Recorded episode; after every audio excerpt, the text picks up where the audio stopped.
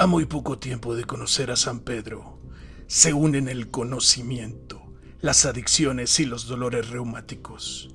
Este equipo de médicos que hoy salvan más vidas que nunca porque no ejercen, les presentan su podcast, El Honorable Consejo de Ancianos.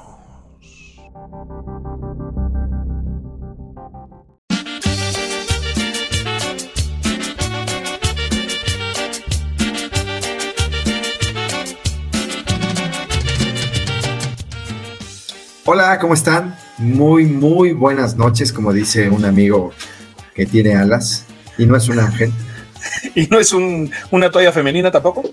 Tampoco. bueno, pero. Cállense, pendejos. Empezamos. Buenas noches, muy buenas noches. Bienvenidos, bienvenidos a, a, su podcast favorito. El honorable Consejo de Ancianos. Exactamente. Ese mero. Ese mero. Bueno, antes, que, antes de empezar nuestro tema y, decirles de qué, de qué vamos a platicar, primero presentar a, este ilustre eh, y honorable Consejo de Ancianos. Eh, empezamos primero con nuestro querido doctor, que ya empezó a hacer sus análisis de la noche, hacer las pruebas de análisis de la noche, este, su recolección de orina mi queridísimo doctor Murciélago, ¿cómo estás? Buenas noches. Muchísimas gracias, doctor ingeniero. Una disculpa que esté aquí tomando la, la muestra en la presentación, pero bueno, uno se pero vuelve multitask. Así es esto, hay que ser eh, precisos a la hora que está indicado, ¿no? Exacto, primero, primero la salud y después de haber escuchado el brillante episodio de lo que no deberían hacer los pacientes, pues la verdad es que mi adherencia terapéutica ha llegado a niveles insospechados. Muchísimas, muchísimas felicidades, doctor. Eh, y bueno, también tenemos, eh, obviamente, nos está acompañando nuestro queridísimo Roctor. ¿Cómo estás, Roctor? Buenas noches.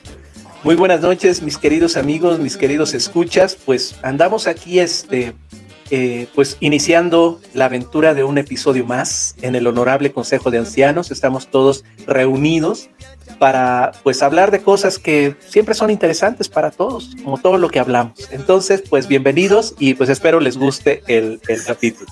Aunque me hagas jetas, güey, aunque me hagas jetas. No, pendejo, es que cada que dices estamos aquí todos reunidos, siento que estás casando a alguien, güey. O sea, no sé. que la chingada, güey, hay que ser solemnes. Alguien tiene que hablar con seriedad en este maldito. Muy bien, Roberto. Bueno, bueno. Y obviamente, no menos importante, ¿no? Nuestro queridísimo doctor Psicosis, que eh, me han dicho que es el doctor de la voz del locutor. Ah, eh, ya empieza a tener una colección de fans que me dicen qué voz tiene este doctor. Entonces, bienvenido y buenas noches, doctor. ¿Cómo estás? No, pues qué amable, ya, ya inspirado con esa introducción, ¿no? Genial. Este, si, si dijo fans, ese es porque son más de dos. Ya estoy que siento como pavo real. Dos, de hecho, bueno, es uno y medio porque una es muy chaparrita. Ah, no importa, con eso, con esto se completa. Excelente. Oye, no, a, a, mí también me habían dicho que, que, el, que el doctor Psicosis tiene muy bonita voz y todo. Es, es lo que te deja tanta pastilla para controlar la ansiedad. Tanto traumatismo directo. Directo. Sí, pero yo tenía que salir de ahí. Perfecto, perfecto. Perfecto. Bien, bueno, este, vamos a empezar, ¿no? Porque también una otra observación que, que, que, me han hecho es que estamos hablando y diciendo, como siempre, puras tonterías, ¿no? Pero nos alejamos mucho del tema y nos tardamos un ratote en empezar, ¿no? Entonces, vamos ah, pero, ah, pero, cuando era, pero cuando era el longe moco no le hacían de pedo, ¿no? Le subían el rating al Derbez y todo. Ah, no, ah bueno. No, no, sí, ¿verdad? Bueno, pues entonces vamos a hablar de fútbol. Este, ¿Cómo vieron? Ah, este, oigan, bueno, el, el, el, tema de hoy es un tema muy interesante, ¿no? Como obviamente, como todos los temas que tocamos en, en este, en este honorable Consejo de Ancianos. Y en esta ocasión eh, tenemos un, una eminencia en el tema que nos acompaña. Además que tiene una voz muy sensual. Y eh, el tema de hoy es eh, sobrepeso, obesidad y medicamentos que se utilizan para el control del peso. Y para esto obviamente nos va a hablar nuestro querido doctor Psicosis, que es un especialista en esta rama y es un tema que sí también habían estado por ahí pidiendo este, pues, pues bastante de, nuestros escuchas, ¿no? Entonces. Cabrón, nos llegaron cientos de mensajes. A llegaron cientos de, de, iba a decir de cartas, pero no, eso ya no, ya no es. No, eso era con el tío sí, sí, telegramas. ingeniero ya sacó su, ya sacó su, su llegaron los faxes. Sin, Exacto. Sin más, sin más eh, preámbulos, este, doctor, tiene usted la palabra y además una exquisita voz. ¡Ay, perro! ¿Saben qué? Yo creo que me está pagando la presentación que hice en el otro. Exacto, sí, sí, sí. Déjame, déjame iniciar como se, se, merece un capítulo sobre todo este tema. Mira. A ver, a ver, a ver. Eso. pero, eso es una Arizona lo que acaba de abrir aquí. Yo iba a decir piensa que, es un por loco, pero no. Y es más, espérate, fíjate, falta, falta la, la segunda, mira. No, bueno, vamos a hacer uno de ASMR, por favor. no, mames, eres, la Star Yuki Región 4, güey. Exactamente. Así se tiene que empezar un programa de este tipo, haciendo lo que no se debe de hacer. Porque esa es una de las frases que les digo a mis pacientes, hagan lo que les digo, no lo que hago. Entonces, vamos, a entrar en tema, porque es, es, interesante cómo se ha empezado a, a manifestar y a manejar datos sobre la obesidad en México y en el mundo y y hablan de que somos el país más obeso y que nos está cargando el payaso, que no va a haber solución. Pues primero hay que saber, ¿no? ¿Qué, qué, demonios es la obesidad? Porque, porque el concepto está un poco extraño. La, obesidad eh, o el sobrepeso se ha manejado en los últimos años de muchas maneras. No, no lo hemos aprendido todavía a diagnosticar como tal. La, mayoría de los médicos simplemente se basan en un peso global y ahí tenemos un, gran problema. Es cierto que México tiene un grave, grave problema de obesidad y que va a ser la punta de lanza para, que se nos presenten otros problemas de, enfermedades crónico-generativas, ¿no? Es la piedra angular lo que nos está llevando a, que se saturen los servicios de, pues, de medicina interna, de cirugía, por eh, incapacidades de, columna, de, articulaciones. Nos está empezando a llenar los, todos los servicios, por ejemplo, de nefro, cuando son diálisis o como son hemodiálisis, ya los pacientes con, con obesidad avanzada que pasan a un, a un diagnóstico de una enfermedad crónico-generativa como la diabetes o la hipertensión o problemas cardíacos, ahí empiezan ya a saturar esos servicios. Pero primero, ¿qué es? ¿Qué es la obesidad? Eh, me gustaría escucharlos porque tenemos diferentes eh, posturas entre los diferentes médicos hacia, hacia el diagnóstico del sobrepeso y la obesidad. Digo, aquí el doctor el, famosísimo Roctor, él nos podría dar ahí un buen concepto. Otro experto en el tema. Otro, sí, claro, somos grandes compañeros. Ah, ah, pues, pues, muchas gracias. Mira, mira, este, realmente lo que se conoce como obesidad es un tejido, es un aumento en el tejido este, anormal, en el tejido adiposo, eh, principalmente eh, por una ingesta eh, calórica aumentada a las necesidades de la persona, ¿no? Eh, esto es así de manera muy simple porque ah, pues a lo largo de los años nos hemos dado cuenta de que esto es infinitamente complejo.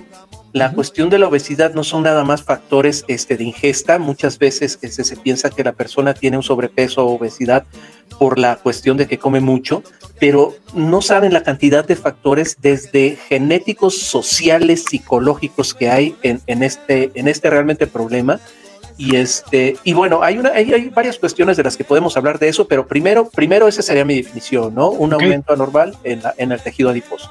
Sí, aquí, aquí tenemos que tomar en cuenta lo que tú decías. Son básicamente, no, no voy a ahondar en un tema como si le estuviéramos dando el, el, podcast a un médico. Esto es para el público en general y quiero dejar bien claro.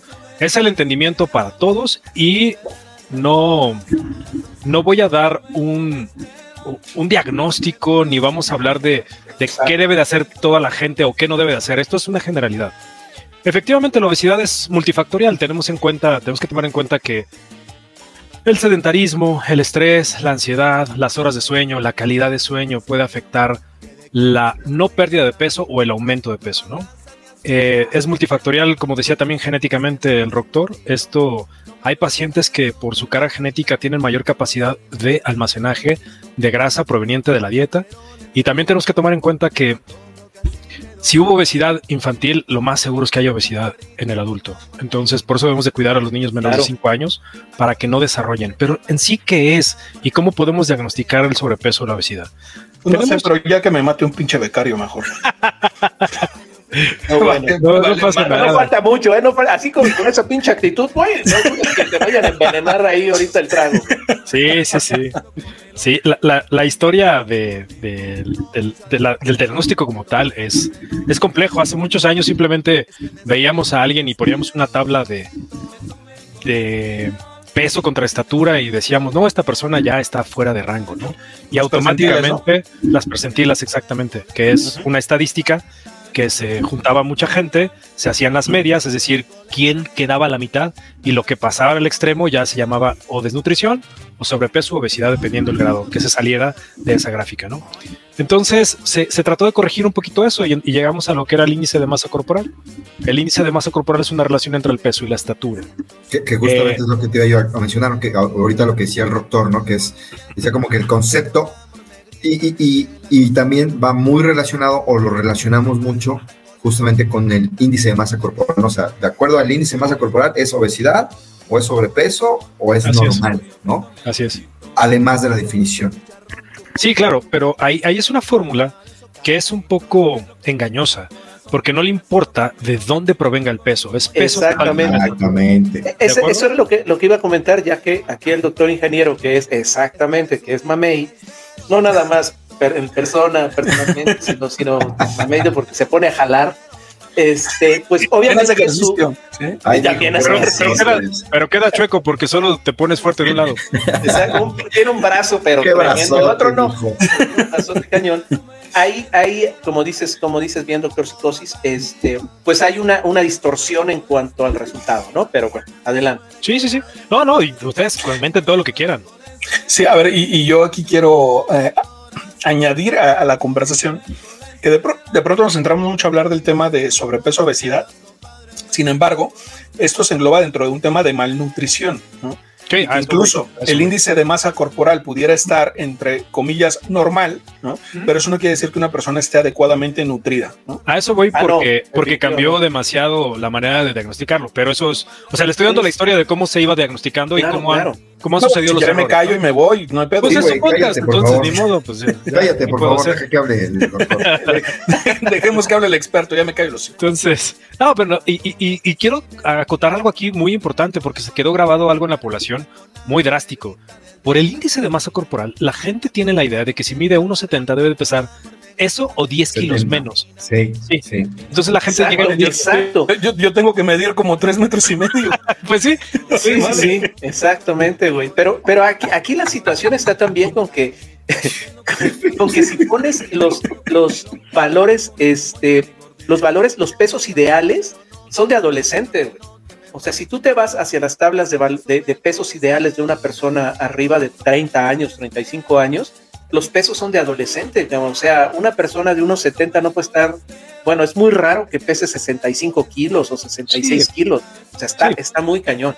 Ahora también, Hay, ahora también, nos, ahora, por ejemplo, no es lo mismo, bueno, no sé, no, de, y desconozco desde o cuándo fue la última actualización, por ejemplo, de esas tablas, ¿no? O sea, pues ya andan quitando las normas oficiales, güey. Entonces sí. yo creo que ya las van a actualizar, güey. Exacto.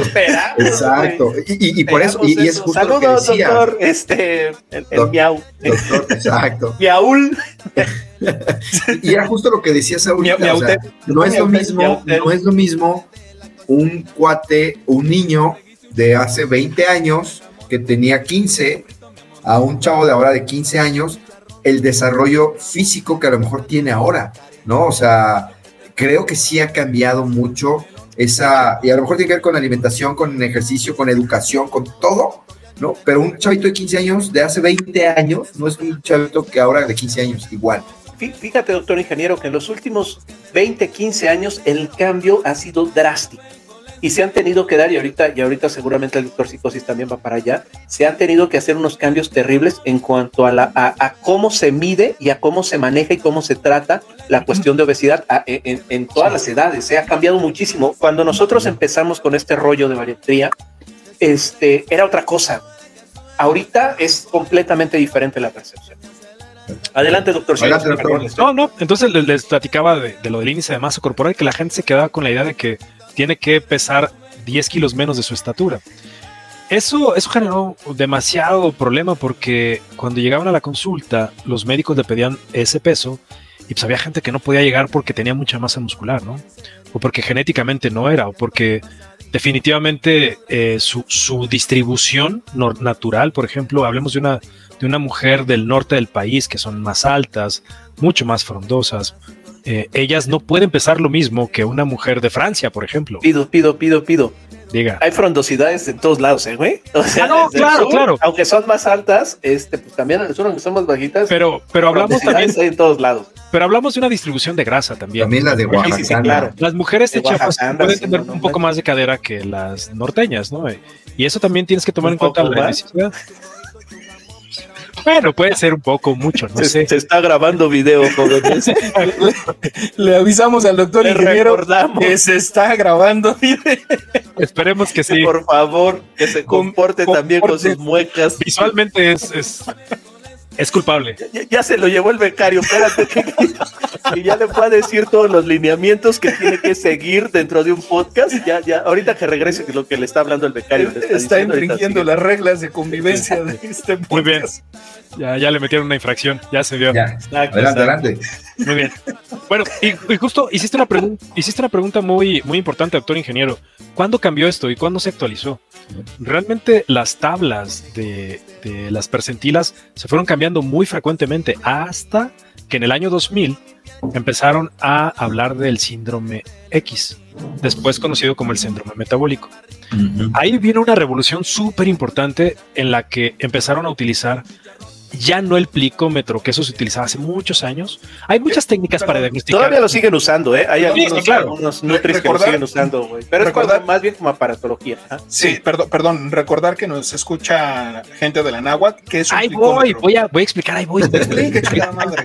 Hace muchos años, muchos años, se podía obtener la cantidad de grasa de una persona sumergiéndola en agua. Eso era como se medían los atletas. Estamos hablando de 70s, 80s. Ahí empezaron también a utilizar un plicómetro, que es un aparato que pellizca el tejido Pero- adiposo. Perdón, perdón. O sea, si la sumerjo en agua, entonces ¿saben cuánta grasa tengo? Así es. Ah, chinga, ahorita, ahorita voy a hacer aquí. Pero- en- en pero ¿cómo es? Voy a ver cuánto. cuánto, cuánto, este, cuánta Es grasa desplazamiento tengo. de agua y volumen. Pero es como, o sea, como en el consomé, o sea, flota la grasa y ahí se dan No, no, no, no. Sumergías, Sí. sumergías al O sea, ya con una espátula te Y, y si quitaban, está ya aquí el agua quitaban la más, grasa. güey, más, más se nota. Exacto, cabrón. Sí, pues ya flotaba. Si flotaba es porque estaba grasosito. Perdón, doctor, perdón. No, no, no, no, no, no pasa nada, yo sé que esto es así. Entonces, posteriormente utilizaron el plicómetro que le decía al doctor Murciélago, que es un aparato que presiona la zona a medir, que puede ser pierna, espalda, abdomen, brazo, muchas zonas se hacían y se hacían unas tablas enormes para medir el grosor del tejido adiposo, que la persona que lo hacía tenía la técnica para medir no piel, no músculo, solo tejido graso, y hacía unas tablas enormes y unos cálculos y le decía, ah, bueno, tienes tanto porcentaje de grasa en tu cuerpo. Eso cambió en el, en el 2000 con el- la, la llegada de la impedancia, que es un sistema que a través Eso de es corriente cuando, eléctrica- cuando tomas y tomas y no te emborrachas. No, sí, sí es casi así, Sí, es, es, es- es poco susceptible a, a la No te que pones pedo. pase, pase exactamente la electricidad por reserva de grasa por andar bebiendo. Pero no, es, es por electricidad, ¿ok? Sí, Ok, se- ok. sí- sí opone más resistencia, más alcohol al cuerpo, pero no, no, es lo No va por ahí. ok. No, no. Este, es otro término que usted usa, que el doctor es, son, son estos aparatitos donde te hacen sujetar como un volantito, ¿no? pueden, pueden ser esos aparatos. Ya de hecho son unas básculas. En ese entonces eran muy pequeñitos. Era como un manubrio que ni siquiera te subías a él Ajá. y solo tomabas con las manos y hacía mediciones. El problema es que era con pilas. Y entre más desgastada estaba la pila, menor era la, la precisión del, del aparato. Después, después trajeron dos marcas eh, muy importantes. Una podemos decir en cuerpo y otra es que está seca. Eh, esas dos marcas O sea, ¿cuánto le pagaron por el comercial desgraciado? No, Porque no, no, nada, se lo, no se lo pagaron al programa, se lo pagaron al psicosis. No, para nada. Son, son las marcas más famosas para ese tipo de básculas de ah, medición. dígalo sin miedo, el, el ¿no? Eso, ¿no? Sí, es el Inbody, es la, Eso- la marca seca. Es, es muy conocido entre los, entre los, este, los que hacen mucho ejercicio y están buscando. y Creo que hay en cada gimnasio hay uno. en Cada gimnasio Debería, debería. Debería, pero. De los grandes, de los grandes. este, Sí, a los grandes creo que hay uno. Sí, seguramente ahí, ahí debe de haber. Pero bueno, entonces, ¿qué pasa cuando traen la impedancia? ¿Qué, ¿Qué resulta? Pues nos dimos cuenta que el índice de masa corporal era pura basura. Porque teníamos pacientes como el doctor ingeniero, o para que se den una idea más o menos, como la roca Dwayne Johnson, que ese tipo mide, mide uno Esos güeyes están flacos alrededor de eso. Qué sí, ese, este tipo mide 1,92. La piedra le dice. el piedra. A ver, piedra, ven acá. Así le dicen A, a, ver, pinche piedra. A mí me dicen el tabique. A mí me dicen el tabique. Tabicón, le vamos a poner. Entonces dice el doctor Tabicón que, que la roca pesa 122 kilos. Si sacamos el índice de masa corporal, ese tipo está en obesidad. Sí, sí, claro. Dígale que está obeso. No, no ser pendejo. No, pues nos rompe algo. Obesa, esta, ¿no? A estas veces que, se pone uno pues, muy mamey, ya se vuelve complicado. Entonces, eh, eh, eh, ahí viene la importancia de la impedancia y eso ya es una variable para cada paciente. Si un paciente se sube en una de estas básculas y le hacemos el estudio, sale cuánto músculo, agua, grasa tiene. Dependiendo de la profesionalidad de la báscula, hay algunas que alcanzan a medir incluso líquido intersticial, que eso ya es para atletas de ah, aparte, aparte de todo, también te miden los más o menos los porcentajes tanto de, de, este, de proteína te miden también los porcentajes de, de, este, de, minerales, de oligoelementos que hay de a nivel extracelular, ¿no? Te dan una idea, o sea, no es que no es que sean exactos, pero ya es, muy, muy cabrón. Pero es, muy, cabrón, es muy cabrón. Sí, sí, sí, exacto. Te digo, te dan una idea, este, que ya solamente lo podrías, lo podrías, este, eh, eh, mejorar ya con un estudio muy especializado, ¿no? Pero, pero son bastante, bastante certeras, ¿eh? y es muy rápido ya. Lo que antes se tardaba un nutriólogo en hacer no sé, un cálculo, unos 40 minutos, ahora lo hacen 20 segundos una máquina de estas, lo grafica muy bien, divide las zonas del cuerpo, cuánto porcentaje tiene de músculo, cuánto de agua, cuánto de grasa, te puede decir un dato vital, grasa visceral. Una cosa es la grasa que acumulamos entre la, la, piel y el músculo y otra cosa es la que tenemos alrededor de los órganos, que es la de peor predicción para enfermedades crónico-degenerativas. Repetimos, diabetes, hipertensión, problemas cardíacos, articulares. Entonces, Dependiendo del grado de grasa visceral, también te enfocas hacia el tratamiento porque esta grasa en particular no baja tan rápido con dieta, baja mucho más rápido con ejercicio.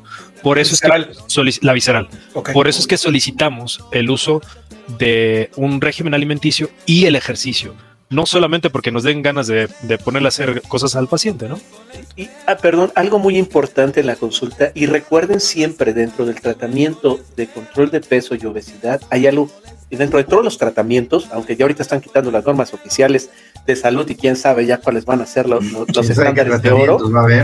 Exacto, pero el estándar de oro quiere decir el mejor tratamiento para un padecimiento, o sea, el que todos están de acuerdo con que es el mejor. Y en obesidad y sobrepeso, el estándar de oro siempre es alimentación y ejercicio.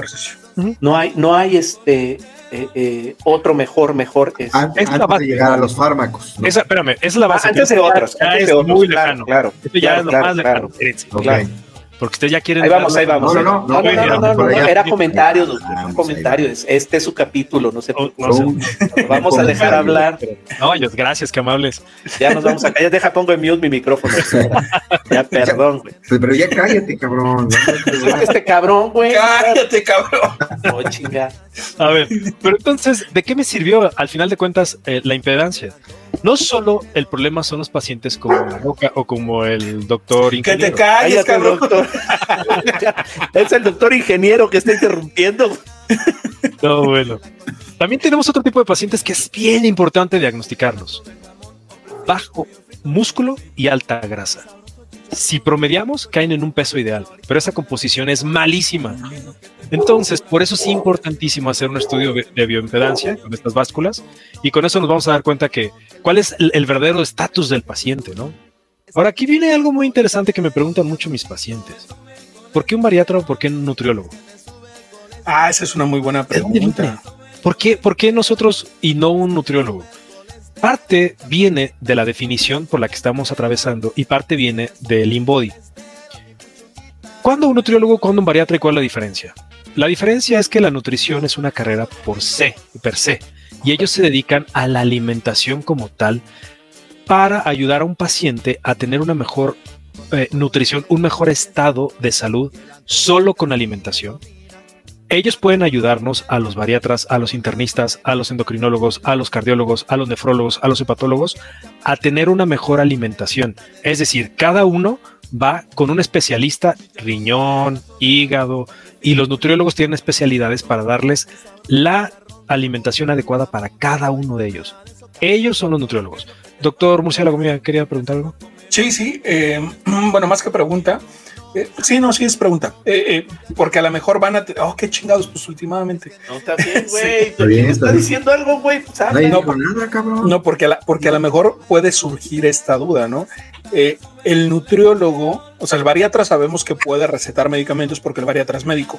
¿El nutriólogo puede hacerlo? No. Ellos no tienen la capacitación farmacológica para poder. O sea, aquí, pero, aparte la facultad. Una, cosa es que no tengan la capacitación, pero hay cosas que no puedan hacerlo. Espérate, déjalo hablar, güey. Estás viendo, estás viendo Jesús. Mira, te, te explico. En la formación de la nutrición, ellos ven padecimientos muy a la ligera para enfocarse solo en la alimentación. Si tú llegas con un nutriólogo, un nutriólogo y le dices, estoy tomando cualquier medicamento que quieras, por ejemplo, un medicamento para la presión, hablemos de los sartán o, podemos hablar de un medicamento para cuestiones de diabetes, ellos realmente conocen solo la interacción con alimentos no te pueden manipular el medicamento como tal. No pueden cambiar las dosis, no pueden cambiar no pueden ni, siquiera indicarlo. O sea, porque legalmente. No deben, no, deben. No, es que legalmente, no, están facultados. Exacto. O sea, ellos no están facultados para poder recetar ni, ni modificar un tratamiento. Ojo, perdón, y, quiero aclarar algo. No tenemos nada en contra de los nutriólogos. No, no, no, son súper importantes. No, no, no, solo, de, de Hecho, de hecho. Pero, pero el resto no tenemos pedos. Sí, sí, por ahí tenemos a, una boletinada, pero fuera de eso. Este, realmente. Informes es que, es que zapatero a tus zapatos, ¿no? Claro. Este, los nutris hacen, los nutriólogos, perdón, hacen muy buen trabajo y la situación de ellos es, es muy científica en cuanto a la cuestión de alimentos y la cuestión del bariatra definitivamente es otra. Entonces, este, es como, yo sí trato de poner un poquito la analogía entre el psicólogo y el psiquiatra, ¿no? Claro. Son dos situaciones completamente diferentes en las cuales cada quien puede abordar el problema de diferentes lados y llegar a una buena situación. Es más o menos lo mismo, pero dejemos que el doctor psicosis nos termine de explicar. Sí, sí, cada quien tiene su área, su área de oportunidad. Y ahí nosotros podemos echar mano de, los nutriólogos cuando eh, queremos una dieta muy específica, ellos son los expertos. Si tenemos un paciente de próstata, ahí con ellos mandamos al nutriólogo diciéndole qué es lo que específicamente necesitamos, cuánta proteína, cuánto líquido, para mandárselo como tal. Bueno, esa es parte de la nutrición. Parte de la bariatría tenemos dos áreas, la clínica y la, quirúrgica, ¿no? La, la, clínica es atender a un paciente que trae un problema ya de obesidad o sobrepeso, pero puede ser con cualquier otra alteración. Nosotros sí podemos ver pacientes hipertensos, diabéticos, con hipotiroidismo, con cualquier otra alteración, porque podemos manejar su medicación. Por ejemplo, yo trabajo con varios médicos internistas, endocrinólogos, ginecos, ortopedistas, y ellos me mandan a su paciente yo controlo, ajusto dosis y les regreso al paciente ya con el peso ideal y con la dosis ajustada. Si ellos quieren volverla a modificar, ya sería su tema. pero es lo que sin dinero, pero con el peso ideal. Ahí está. pero eso es lo que me pidieron. A mí no me dijeron con dinero y con peso ideal. Exacto. Oye, doctor, y una, una, una duda, una pregunta. Dígame. ¿El bariatra atiende solamente a pacientes con obesidad o también con sobrepeso? Es una muy buena pregunta. Fíjate que eso es algo muy común. Realmente yo preferiría atender pacientes con cierto grado de sobrepeso hasta obesidad. Cuando llegan pacientes por uno o dos kilos, la verdad es que no vale la pena meterlos en un tratamiento tan agresivo por tan poquito, ¿no? Eh, de hecho, en la norma oficial está establecido que un paciente que, que no tiene un grado de sobrepeso o obesidad importante no puede tomar medicamento. ¿De acuerdo? Y, nosotros manejamos medicamentos. Para darle pura dieta, claro, para darle pura dieta, pues mándalo con el especialista, con el nutriólogo. Ah, pero ahí te va, ahí te va. Pero entonces, ¿a qué grado de obesidad si, si atiendes? Cualquier grado de obesidad. A partir cualquier grado, cualquier grado de obesidad. Ojo, la norma oficial mexicana vigente hasta ahora. Que todavía existe, quién sabe que todavía existe, ok, si va a exactamente, dice que todos los tratamientos están indicados para personas con obesidad a partir de grado 1. Pero aquí viene el error de la, de la norma oficial, que es lo que, lo que este, se ha visto es que dicen que índice de masa corporal arriba de 30. Claro. Sí o no, en a- la a- ahí- mentir. Otra vez llegamos a eso, no funciona. Pero es lo que decía. Exacto, exacto, pero es lo que estábamos corporal, hablando, ¿no? pero eso dice la norma oficial mexicana, porque la norma oficial mexicana es de hace este como 30 años. 400 años. Sí, sí, sí, ya tiene Sí. mucho años. La última, la- 30, no, 40 fíjate que hubo una actualización en última revisión. 2017. Hubo una en el 17, Ah, sí, es pero, verdad, es verdad. pero sigue teniendo Sí, esa. pero esa- no cambiaron esa, no cambiaron ese, ese, ese dato. No. Yo, doctor, sí, Murciélago, por favor, adelante. Muchas gracias, doctor ingeniero, por darme el lugar que me merezco y no ser ignorado como estos hijos de la chingada hacen. Este, Ok, Se seguimos. lo estaba Hace- diciendo yo. Entonces, no, oigan, hace, hace algunos años, no recuerdo exactamente cuántos, pero hace algunos años se quiso hacer una modificación en cuanto a la clasificación de sobrepeso y obesidad de acuerdo con el índice de, masa corporal. No sé si fue en otro país, la verdad es que eh, no recuerdo exactamente. Lo que sí recuerdo es que los rangos que manejaban estaban de no mames, o sea, hablaban de un índice de masa corporal no- normal de 18 a 23, ¿no? 23.5. Ándale, eh, un sobrepeso de 23.5 a 27 y por Sí. arriba de 27 obesidad Pero- grado pero- 1. ¿Qué pasó ahí? ahí te va, ahí te va. Mucho de eso, de eso, este, aquí se empezó a manejar por la talla baja, güey. Eso se está manejando aquí porque por talla baja cambiaba, o sea, es decir, hombres o mujeres abajo de un, bueno, creo que eran hombres abajo de unos 60 y mujeres abajo de unos 50. Este cambiaba. Fue un relajo. A- hasta donde yo tengo entendido fue un relajo y ya este según yo ya no hubo como, como gran gran este alaraca en eso se trató de implementar en su momento de hecho creo que cuando empezamos con este rollo estaba eso no doctor Psicosis? Sí, sí. Es- estaba, estaba en boga y trataban de meterlo, pero después como que todo el mundo se cayó y este y ya no hubo gran problema. Entonces, pero bueno, Sí, adelante, O sea, la, adelante. la- perdón, la vigente entonces es, porque valdría, valdría la pena, digo, independientemente de que pueda ser inexacto, ¿no? Valdría la pena mencionar los rangos, ¿no? Para que No, quien nos no, escuche. no, ah, no, entonces, mi querido- mi madre. Ah, Sí, mi por madre, favor. entonces. Este, no, ahí le Sí, va. sí, sí, eso estamos de acuerdo todos, güey. Todos, todos votamos porque sí.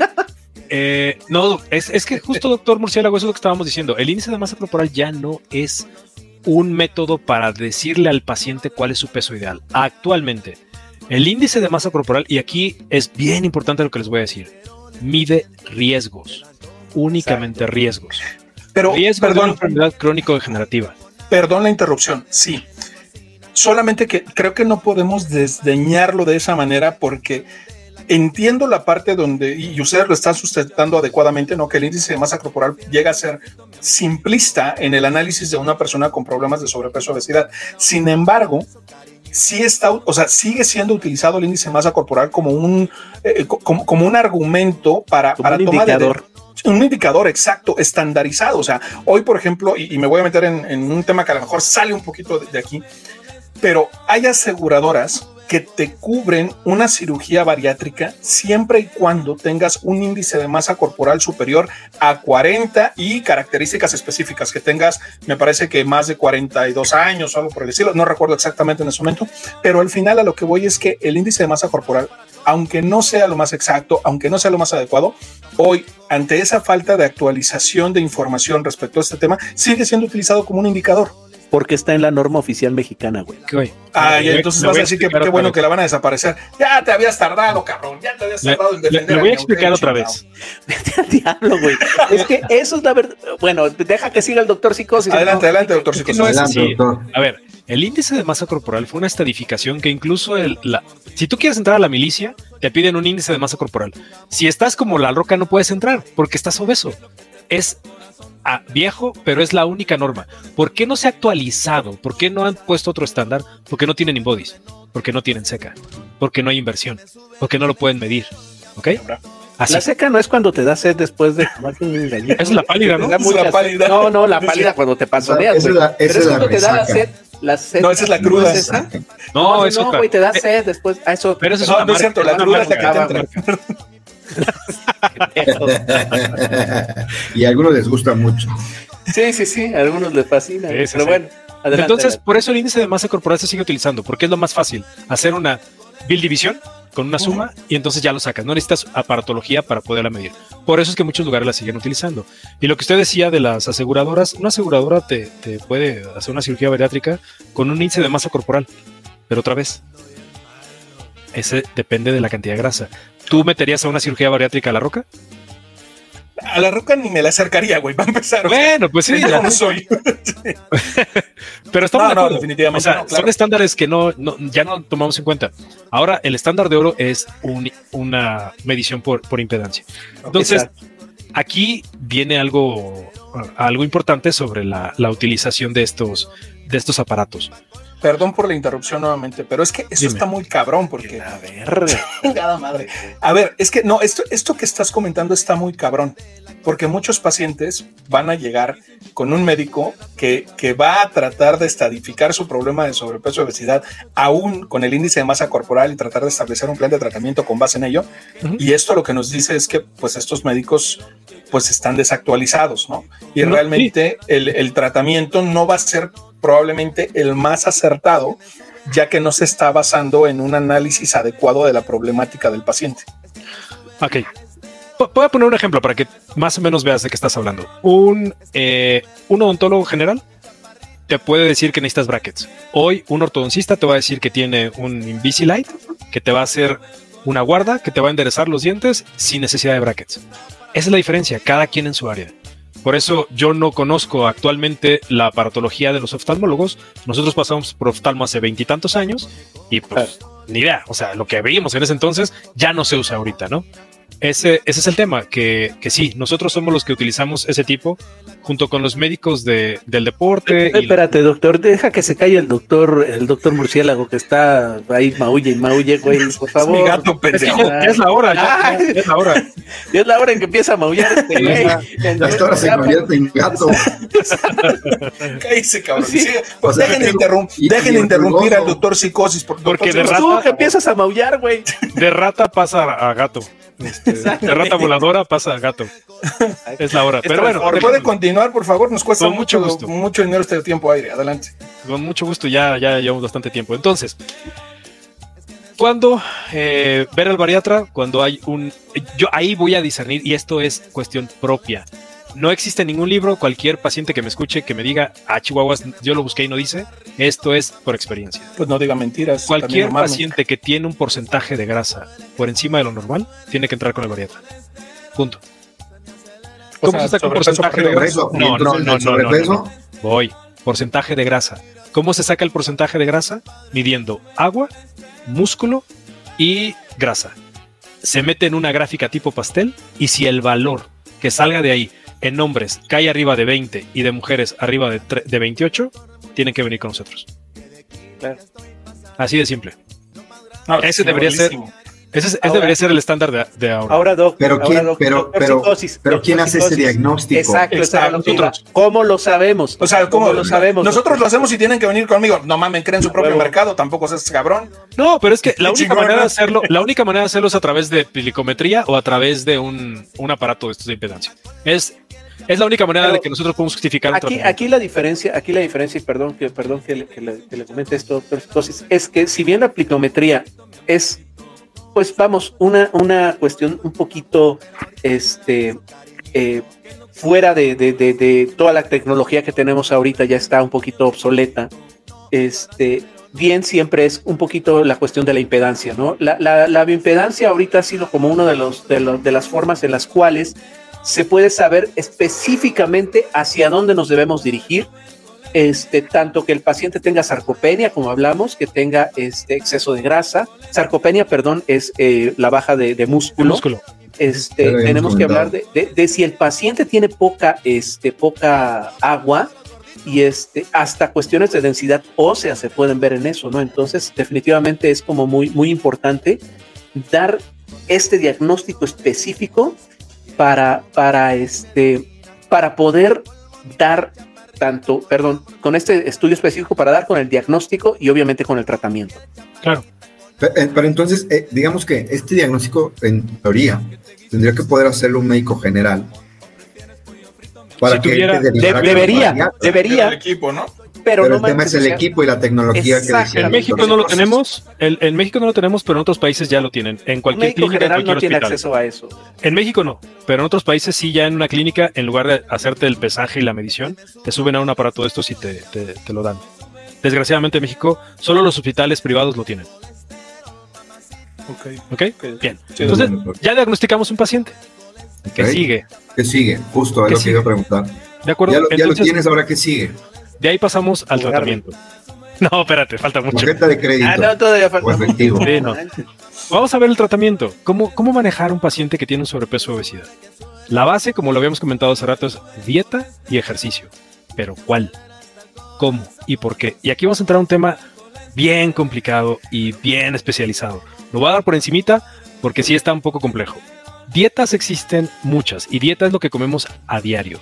Un régimen alimenticio es lo que se especializa para cada caso de cada paciente. Nosotros como bariatras no somos especialistas en regímenes alimentarios. Nosotros utilizamos estándares por cantidad de calorías, por cantidad de proteína, por cantidad de grasa. Tenemos de muchos, pero no somos los especialistas en hacer una dieta para cada paciente. Eso es el nutriólogo. Entonces nosotros hacemos estándares.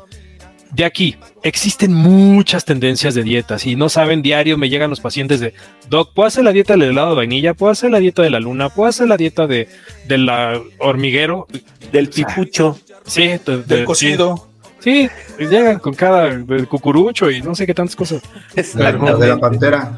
Exacto, sí, sí, Entonces aquí, si cada paciente, dependiendo del resultado del estudio y sobre todo de la historia clínica que se hace previa, viendo todos sus antecedentes, su estado actual, sus laboratorios y sus condiciones, podemos implementar algún régimen alimenticio. ¿Existen muchos? Sí. ¿Existen muchas tendencias? Sí. Una de las más comunes actualmente es la dieta cetogénica, que le llaman keto por marketing. La dieta Atkins original, la, ¿no? La original, eh, claro, el doctor Atkins fue quien la, Iba, iba yo a comentar que, ojo, no es nada nuevo, tiene muchos años, pero la han renovado cada, creo que 10 por eso, años. Por eso dije del marketing, porque actualmente le llaman ceto, keto, porque le hicieron un programa en Estados Unidos que te vendían los productos que decía keto, con K. Y de, ahí se quedó y se hizo una mala importación del término. Y la gente aquí como cuando hablamos de los licuados de proteína que salen meneando sus licuados eh, para el, gimnasio y que se les hace muy fifi o muy bluff. Igual la gente decía, y esto como el, que trae los Sí, sí, sí, sí, chingada. Oye, y ese, perdón, y ese, y ese keto hace, hace referencia a que este tipo de dieta te lleva a un estado de cetocidosis, ¿no? Cetogen, sí, sí, bueno, te hace cetosis. cetosis que aquí el, problema de estas dietas es que la gente lo empezó a bajar de internet y la empezó a hacer a diestra y siniestra. Eso, eso. Hay contraindicaciones para la dieta cetogénica muy particulares. Hay dieta mediterránea, hay dieta intermitente que también tienen restricciones muy específicas. El, ayuno intermitente. El ayuno intermitente. Aquí sí quiero decir algo que mucha gente me ha cuestionado fuerte dentro del medio, pero bajo varios estudios, la dieta o el ayuno intermitente no está indicado para Latinoamérica, porque si nosotros ayunamos, generamos grandes cantidades de colesterol y triglicéridos. Esa es una dieta mediterránea que se la puede permitir gente que tiene consumos de alta cantidad de pescado y alta cantidad de grasas saludables. En México nuestras grasas son pésimas. O sea que para ser exitosa una, una dieta, un ayuno intermitente, tendría que realmente ser una combinación entre ayuno intermitente y dieta mediterránea, ¿no? No. O sea, ver la es carga genética. Es carga ah, genética. Chingo mi madre, pues. Realmente. Sí, sí, de hecho sí. Aquí, aquí hay una cuestión. Tendrías que ser japonés entonces. No, no, no. Es que aquí la situación, si bien, si bien está, está excelente lo que está diciendo el doctor Psicosis, la dieta keto es, ha sido un poquito este, hiperutilizada o mal usada en la mayoría de las personas que, como dice el doctor Sico, sí la han bajado de internet y lo han hecho terriblemente porque tiene una forma de entrar, una forma de salir y hay ciertos tiempos y ciertos alimentos y ciertos alimentos que no se deben comer, tanto como entrar a la dieta keto como cómo salir para que el resultado sea relativamente bueno. Exactamente. Y hay si tú la bajas, ¿eh? sí, sí, claro. Y si tú la bajas de internet, pues cuando termine la dieta keto, lo primero que hace el 90% de los pacientes es tirarse al carbohidrato de manera desenfrenada. ¿Por qué? Porque te da una ansiedad por el carbohidrato de manera terrible. Y carbohidrato hablo de este, alimentos que tengan alta carga glicémica, que ahorita nos va a explicar seguramente el doctor Psicosis en algún momento qué es la carga glicémica. Y, este, y terminan ganando peso un peso mayor al que han perdido y, y, por desgracia todo es grasa, aparte de que durante la baja pierden masa muscular, no vuelven a ganar masa muscular, sino que lo que ganan es grasa y eso se vuelve un problema. Pero perdón, adelante, doctor. No, no, no, está bien, qué bueno que, que nos apunte también eso. Ahí, ahí, en cuanto a qué dieta y por qué, qué dieta es para cada quien. Es un arte. Hay gente que es intolerante a ciertos alimentos, por ejemplo, tiene un mal manejo del carbohidrato, tiene un mal manejo de la grasa. Hay que ver si el paciente está en condiciones nutricionales adecuadas, si necesita más aporte de proteínas, si necesita menos carbohidrato, qué actividad física hace, si hace ejercicio, si es una persona que está todo el día sedentaria, si tiene problemas digestivos. Es muchísimas cosas que tienes que tomar en cuenta para una dieta realmente adecuada para cada persona. Ahora, yo en particular lo que hago con el, con el paciente al transcurso del tiempo literal, y lo voy a decir como es, empiezo a jugar un poco con la dieta para detectar cuál funciona mejor. Es decir, a veces les quito los embutidos, porque los embutidos generan o tienen ciertas proteínas que pueden mm, no dejar funcionar adecuadamente el metabolismo. No quiero entrar mucho en detalle de cuestiones eh, médicas, pero digámoslo así a grosso modo, a tiene cierta tendencia a generar resistencia a la pérdida de peso, la utilización de embutidos. Hay gente que no tolera los lácteos, entonces hay que empezarlos a retirar. Hay gente que necesita menor cantidad de, carbohidrato, específicamente de los vacíos o de esos elementos que no aportan nada. Depende, o sea, no hay un alimento que sea 100% malo y no hay un alimento que sea 100% bueno para nadie. Cada quien tiene sus bemoles y cada quien tiene sus ajustes y debemos de enfocar el tratamiento para cada persona. Entonces, si basamos esto en una dieta, tenemos que acompañarlo, si no tienen alguna duda de esto, tenemos que acompañarlo de ejercicio. Otro tema súper importante. ¿Cuál? ¿Cuándo y por qué? ¿Y cómo? Porque no todos los ejercicios funcionan para todas las personas. Eh, esa era la otra pregunta de la que te iba a hacer. ¿Qué ejercicio es el que es el recomendado? O si existe un ejercicio general, vamos a decirlo así. Estándar, ¿no? Estándar, o, también, obviamente, y, digo, lo sabemos, lo hemos platicado otras veces, todos los pacientes tienen son particulares, ¿no? Y, son específicos y, a lo mejor a alguien le, algo le beneficia y a eso mismo a alguien no le ayuda. Entonces, existe un, ejercicio que es básico, general, estándar, o sí también tiene que depender de lo que de lo que tú vas encontrando, digamos, clínicamente. Perdón, porque, porque de pronto también eh, está el paciente con, sobrepeso, con obesidad. Dice, no, pues es que hay que bajar la panza y en chinga hacer abdominales, ¿no? Como si de manera localizada se fuera a reducir la panza por hacer abdominales, lo cual es un entiendo que es un error, ¿no? Es muy buen punto ese. ¿Qué tenemos que hacer primero con el paciente? A un paciente con sobrepeso o obesidad no le podemos pedir un ejercicio de alto impacto porque le vamos a afectar las articulaciones. Claro. Empezando desde ahí. ¿Qué se recomienda? ponte a saltar la cuerda, puta. No, lo matas. no, no, no mames, queda sin rodillas, sin caderas, sin, tobillos. Sin tobillos, sí, claro. Las articulaciones se afectan. Hay, hay una regla ahí en la ortopedia que dice que cada kilo extra de peso corporal son 6 kilos de impacto a la articulación. Si estamos hablando de un paciente que tiene 10 kilos, le estamos haciendo 60 kilos de impacto a esa articulación y se va a dañar. Perdón, se habla de 6 PSI, que es la presión por cada kilo extra de peso. Entonces, pues si tienes 20, 30, pues súmale. Los PSI son como la, presión real que se hace sobre la presión y este de punto 6 por cada kilo, entonces pues no inventes, la presión que se hace sobre las rodillas y sobre los tobillos es impresionante en una persona que tiene 20, 30, 40 kilos de, de, sobrepeso. Por, eso, por eso ahora que esté listo todo el desmadrito de Elon Musk, me voy a Marte, güey, donde hay menos gravedad y chingan a su Yo sé que ya me amas, güey. No seas pendejo, no a Marte. Porque dices que apenas al planeta Marte. Ah, y, no, y no voy a Marte porque a Marte duele. ¡Ay, perro! Ay, ya sacaste el barrio, güey. Sí, él se pudo salir del barrio, pero el barrio nunca se saldrá de él, como dice mi sensei, Franco Escamilla. Exactamente. Este, doctor ingeniero, sí existe un estándar. Sí podemos iniciar con un estándar. Realmente el estándar de oro sería que caminaran dentro de una alberca, pero es muy complicado. No todas las personas tienen el acceso ni económico, ni de tiempo, ni de ubicación para poder caminar en una alberca. ¿Por qué caminar en una alberca? Hay dos motivos principales. Uno, la resistencia del agua, ¿no? Es la resistencia, sí, pero el bajo impacto a la articulación. Dos, es la temperatura del agua. La temperatura hace que la grasa se rompa más rápido para generar una barrera calórica, es decir, de calor, para que los órganos no se enfríen. Lo que decía hace rato el doctor eh, Murciélago del caldo, ¿no?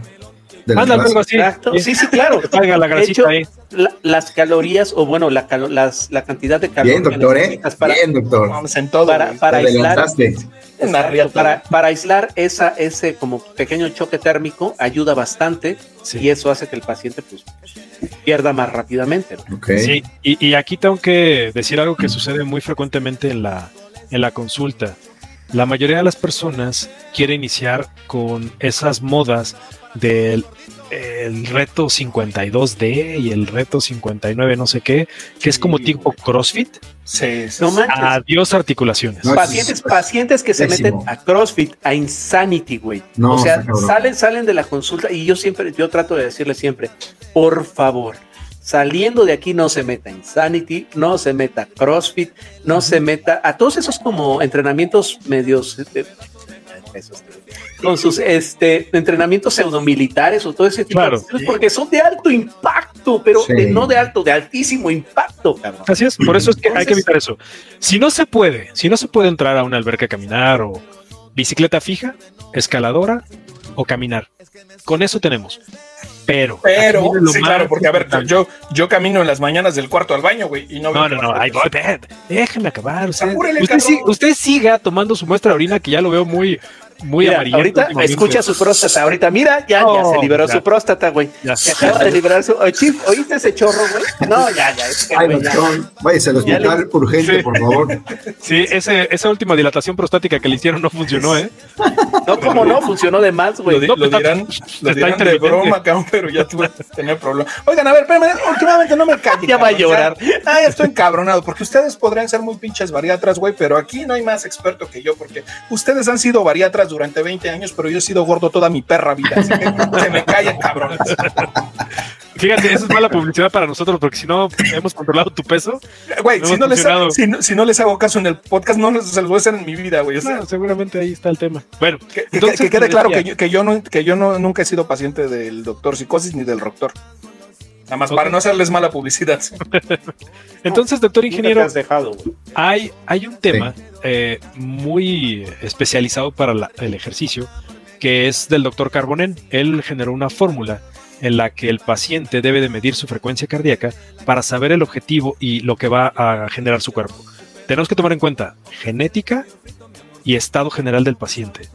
No puedes ¿La edad poner a un paciente. No, porque precisamente la fórmula de Carbonen toma en cuenta la edad. Entonces, ahí se va modificando por la edad. ¿sí? La forma de Carbonen es saber la frecuencia cardíaca máxima al nacimiento. Nosotros cuando nacemos podemos tener una frecuencia, es decir, los latidos del corazón pueden llegar a 220 por minuto. Conforme vas creciendo, le tienes que restar la edad para conocer tu frecuencia cardíaca máxima. ¿Ok? Y hay tres objetivos del ejercicio. Tómelo, ponga nota. El ejercicio solo sirve para tres cosas. Mejorar tu condición cardiopulmonar, perder grasa o aumentar masa muscular. Cada una de esas ventanas metabólicas hacen su trabajo sin compartir el objetivo de la otra. No porque estés generando masa muscular, forzosamente estás perdiendo grasa ni estás mejorando tu condición cardiopulmonar. Un ejemplo sencillo, fútbol americano, liniero ofensivo. Si ese tipo baja de peso, lo corren del trabajo. Ese tipo tiene que mantener el peso por grasa y aumentar la masa muscular. Corren poco, pero son muy fuertes. Ahí podemos darnos cuenta que hay ejercicios que te hacen ganar masa muscular sin perder grasa. Entonces, eh, eso sí también me gustaría eh, que fuera tratado por, por el especialista, por el médico del deporte, por un internista. No quiero empezarles a dar ahorita la- los, los números porque la gente va a empezar a hacer cuentas y se va a complicar. Mejor Exacto, exacto. que lo, que, exacto. que lo, pro- que lo pregunten. No, y, además algo que siempre hemos, hem- hemos eh, mencionado aquí, ¿no? O sea, siempre es, vayan con el médico, no vean internet, no vean otras cosas. Claro. Sí, escúchenos, sí, pero al final la recomendación es vayan con el médico. Adelante, doctor Alado. Muchas, al lado de quién.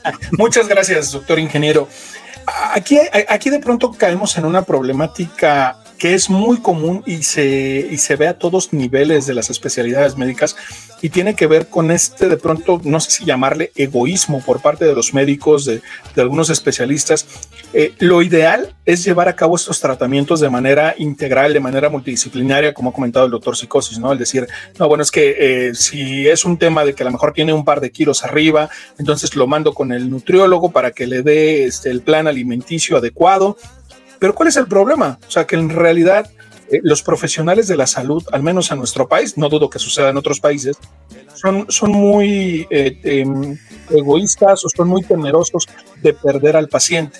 Y entonces de pronto el médico no refiere a su, a su paciente con otro especialista por el temor a perder al paciente, ¿no? O si el paciente va a una interconsulta, pues no falta el gandaya, ¿no? Dígase, a ver, dígase nutriólogo, dígase bariatra, dígase lo que quiera, el que le llega al paciente y dice, pues de aquí soy y este no lo suelto, cuando en realidad tendría que ser un trabajo en conjunto. Hoy la verdad es que no existe ese, ese trabajo en conjunto y a lo mejor voy, a abrir un tema que, que, no creo que no vamos a abordar en, esta, en este episodio, pero vale, vale la pena que lo abordemos en un episodio subsecuente que es el cómo ligar un tratamiento de control de peso. Sí, lo vamos a tocar. De, o sea, como si, al, al doctor Murciélago, no, güey, a mí me voy a decir, cabrón, a ver, ¿qué voy a decir? ¿Cómo sabes? Un tratamiento multidisciplinario. No, no, no, pero no nada más me refiero al multidisciplinario con pero otras decir de forma, médicas, sino me refiero también al tema eh, de salud mental, el, el sí, lo con un eso, eso va en el tratamiento. O sea, no, Ahí va. Ya tiene una hipoglicemia. Sí, a, ver, a, ver, a, ver, a ver, doctores. Por favor, doctores, tranquilos. A ver, gobierno. No, no, pues doctor, está bien, por favor, es que tanta vamos, muestra que estás sacando. Vamos a, a ver, ya, becario, vamos a ataca, ataca. A este final. Entonces, este, vamos a dar chance al doc psicosis que nos, nos termine de, de, de comentar el tema y vale, cerramos ya ahí con algunos comentarios, ¿no? Para ya empezar a agarrar la recta final, ¿no? Ok. ¿Sale? Cierro, no, cierro interrumpas, no interrumpas, doctor, por ejercicio. Favor. Sí, cierro lo de ejercicio. Cada quien tiene que medir su frecuencia cardíaca. Por favor, si van al gimnasio, no se suban a una caminadora si no saben cuál es la frecuencia cardíaca que tienen que tener, porque si no, no van a cumplir ni el objetivo y se pueden lesionar. Ok, eso es parte, de, parte de, del ejercicio. Ahora, viene el tratamiento. Ni quería venir, cabrón. Tratamiento. Es bien importante. Y ahorita está en boga y está muy satanizado el tratamiento con medicamentos. me callen, me quedo en la casa. Pero, pues ahí estás.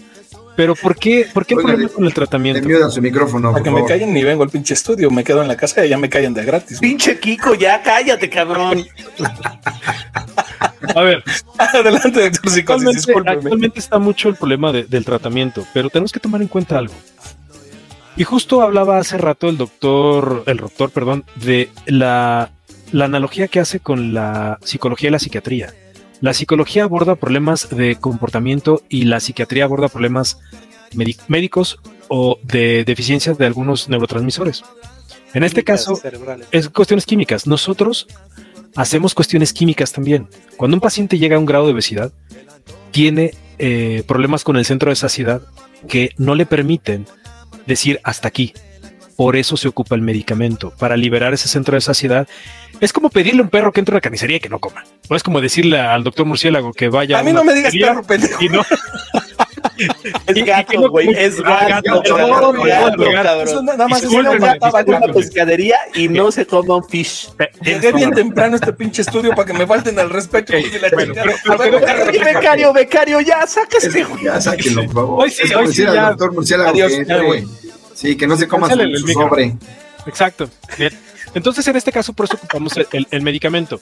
Muchos pacientes llegan y me dicen, Doc, hazme una cirugía bariátrica. Ah, caray, la cirugía bariátrica, y quiero ser muy puntual con eso, es el último recurso. No es de primera instancia. Toda cirugía conlleva un gran riesgo, en este caso de la bariátrica. Hablamos de bypass, manga o banda gástrica.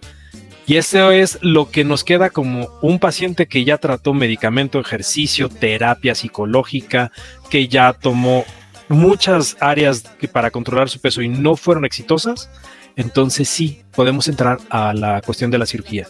La perdón, cirugía perdón, perdón, perdón la interrupción. Es que en verdad yo, yo creo que va a ser necesario sí un segundo episodio al respecto. Es muchísima información porque uh -huh. hoy, hoy habla el, el, el doctor Psicosis de, de, cirugía bariátrica, de temas quirúrgicos, pero también hay procedimientos que no necesariamente son quirúrgicos, ¿no? como, como cierto tipo de balón gástrico, ¿no? que se inserta a través de una Otro rollo. ópica, exacto.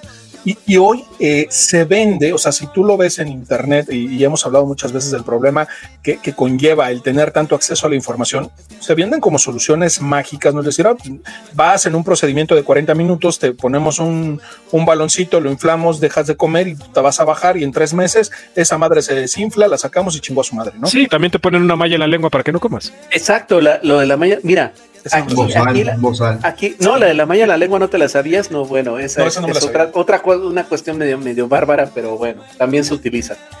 Este, nada más ya, ya para, para, para dejar a que, que, concluya este capítulo, porque va a haber un segundo capítulo. Exacto. Este, nada más para que concluya, señoras y señores, las cuestiones quirúrgicas son tremendamente como cualquier cirugía mayor, no son cuestiones de, de, de, una, hasta la apendicectomía podría resultar una, cirugía, una cirugía este, mediana. Las cirugías bariátricas son cirugías mayores en las cuales se corre un riesgo relativamente alto o un riesgo de poder este, terminar eh, mal y sobre todo no es para todos los pacientes. Hay pacientes que no requieren cirugía bariátrica y se la han hecho pensando en que con eso va a ser la solución definitiva y de hecho el doctor Psicosis no me dejará mentir, hay pacientes que se han hecho liposucción, que se han hecho este bypass, que se han hecho este cualquier y vuelven a subir de peso. Sí, claro, una cirugía es un remedio temporal, realmente no es un uno definitivo. Y recuerden, todos los partes fallan. Perdón, perdón, doctor si no le escuchamos lo último porque creo que se movió su, micrófono. Ah, no, lo que les decía es que la, cirugía, al final de cuentas, es un parche y todos los parches fallan. O sea, al final no, bueno, no todos, güey. Hace rato que hacía calor, güey. bueno, todos todas las cirugías pueden llegar. ¿no? Pero, pero, chido, chido. ¿Todavía levanta presión, doctor? Ya su edad, ya, ya. Puta, no, no, no. Ya no, sabemos si se va o se viene. Pero es que, pero es que somos bariatras, cabrón. Así es, pedo.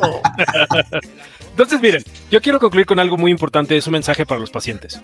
Todo paciente con un grado de sobrepeso o obesidad, un 80, un 60-80% padece un grado de depresión. Entonces, eso lo tenemos que tratar multifactorial. Todos los remedios que sean para bajar de peso son nulos si no hay voluntad y si no hay disciplina.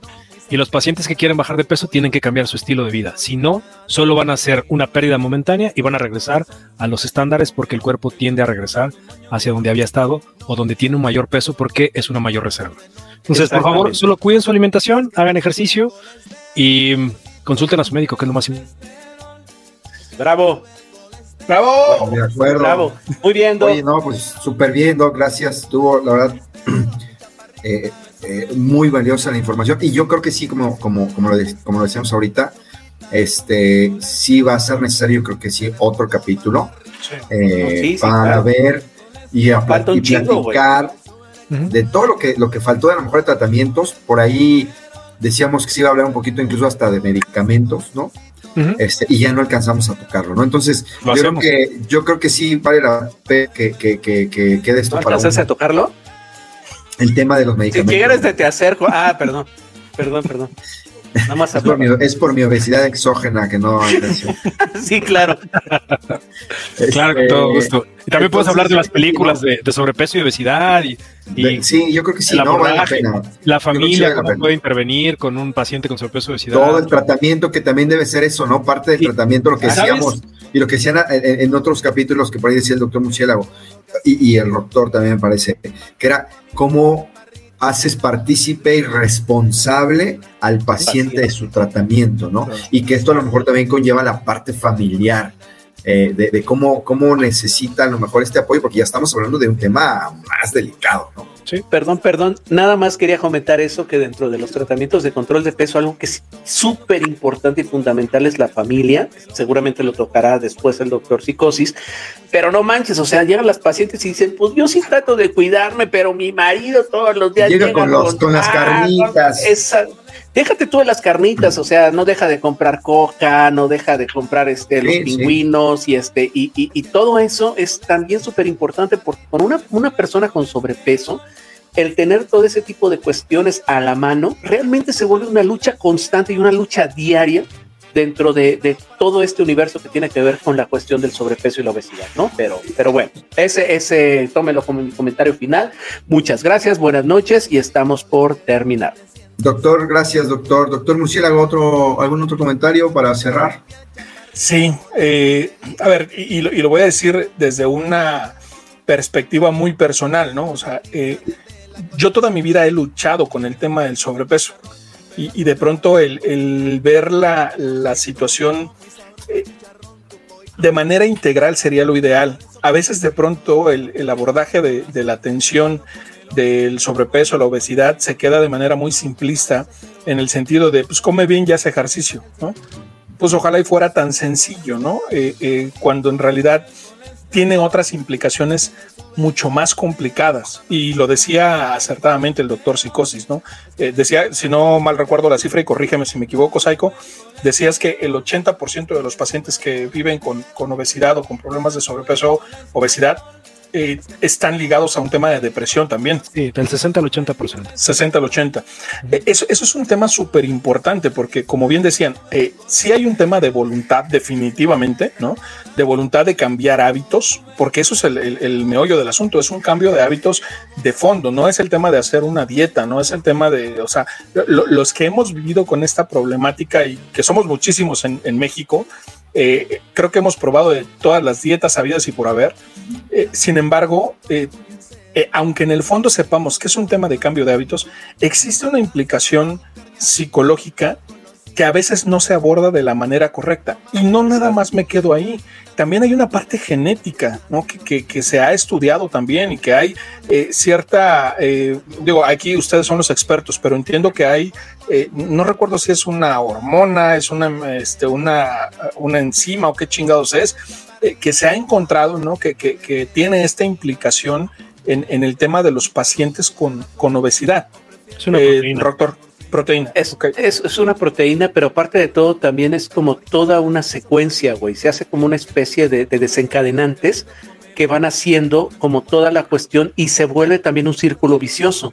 O sea, tanto, tanto este, eh, fisiológicamente como psicológicamente, güey. O sea, de repente entras en una espiral o más bien en un círculo en el cual eh, vas eh, una cosa te desencadena otra y, regresas a lo mismo y regresas a lo mismo y todo el tiempo se va, se va creando como la tormenta perfecta. De hecho, el doctor, el doctor Psicosis el otro día me estaba explicando todo eso de la tormenta, justo, estábamos platicando y este, y lo está explicando bastante bien. Espero que en el próximo programa, por favor, doctor Psicosis, nos hable de esa tormenta, de ese desarrollo, este, cómo se desencadena. Está, está muy cabrón, ¿eh? Porque, porque son, son situaciones en las cuales uno de repente una persona, si bien tiene la voluntad de bajar de peso, de repente hay que atacar esa situación y no es tan fácil interferir. Entonces es, es parte de eso. Eso es parte de la explicación de la utilización de los medicamentos para bajar de peso. Exacto, exactamente. Total, totalmente. ¿eh? O sea, y, mira, sin entrar en temas este, a lo mejor tan, tan científicos o tan rebuscados eh, desde la parte médica, sino entenderlo de manera coloquial, lo podemos ver en el día a día, ¿no? O sea, hay personas, y, lo decimos este, un poquito en, desmadre y no, pero hay personas que tienen, decimos, los gordos decimos, hay personas que tienen un metabolismo privilegiado, que pueden comer muy mal y no van a subir de peso. A lo mejor, a lo mejor están mal nutridos. Pero ese es otro tipo de obesidad, ¿eh? Por eso digo, a lo mejor están mal nutridos, pero, pero en el tema eh, de, la apariencia personal, en el tema de cómo se, se acumula la grasa en el cuerpo, es, es, muy diferente y no es, no es eh, perceptible incluso probablemente. Entonces tú ves a una persona que puede estar mal nutrida, pero dices traga y traga y no engorda, no mames. O sea, eh, uno toma, yo, yo, yo les digo de desmadre a mis cuates, no mames, yo tomo un pinche vaso de agua y ya subí dos kilos, respiro y ya subí kilo y medio, güey. O sea, entonces de pronto el, el abordar el, problema, no, no, no porque ustedes lo hagan, me queda claro que no, definitivamente, pero sí hay, hay profesionales de salud que lo abordan desde una perspectiva muy simplista en el sentido de, ah, pues no mames, güey, deja de tragar y ponte a hacer ejercicio. No, no le puedes decir eso a un paciente porque no es tan fácil. pero sucede. Ah, no, claro, pues ve al Seguro Social y el médico que los atiende pesa 40 kilos más, ¿no? Entonces, a ver, no es fácil. Si tú no lo haces, como me pides a mí que lo haga? Pero sabe que también ah, dijo algo muy importante, doctor Murciélago, ahí en, esto que nos está aclarando. Sí, no, nada más digo pendejadas. a veces tengo destellos. Yo, creo que es, es el alcohol lo que lo hace estar en el aquí en el ahora. Perdón, es que, es que, güey, de repente me da como ese ictus, entonces como que me da como ese ahora. Pero no, no, lo único lo que decía, lo que decía es que sí. No, bueno, espérame, No, iba, iba a decir el psicosis algo, perdón. Sí, iba a perdón, perdón, ah, no, perdón. De que usted estaba diciendo algo de, multidisciplinario y, y, estaba diciendo que no es tan fácil decirle a un paciente, deja de comer. Es que no se trata de dejar de comer. El gran problema de México no es la obesidad per se, es obesidad con desnutrición. Exacto. Es lo que nos está llevando al caño. No importa que el paciente, o sea, no, déjame corrijo no solo es que el paciente tenga problemas de obesidad que le están afectando, sino que no tiene con qué. No tiene proteína, no tiene con qué sentirse con energía, va con sueño, no se puede recuperar en las noches, no puede dormir. Por ahí tenemos que meter el síndrome de Piwik y muchas alteraciones que tiene la obesidad.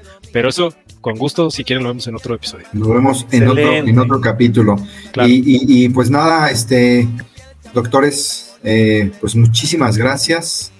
Eh, la verdad es que el tema estuvo muy, muy interesante y obviamente eso, esto nos lleva a tener un segundo episodio y no sé, a lo mejor hasta un tercero, ya veremos. Exacto. Este, porque la verdad es que sí hay muchísima tela, ¿no? De dónde cortar, abordar desde la parte que decía hace rato el, el, doctor Murciélago, ¿no? Eh, de la parte psicológica, ¿no? De que puedes tener depresión, sentirte este, un poquito inseguro incluso a lo mejor, ¿no?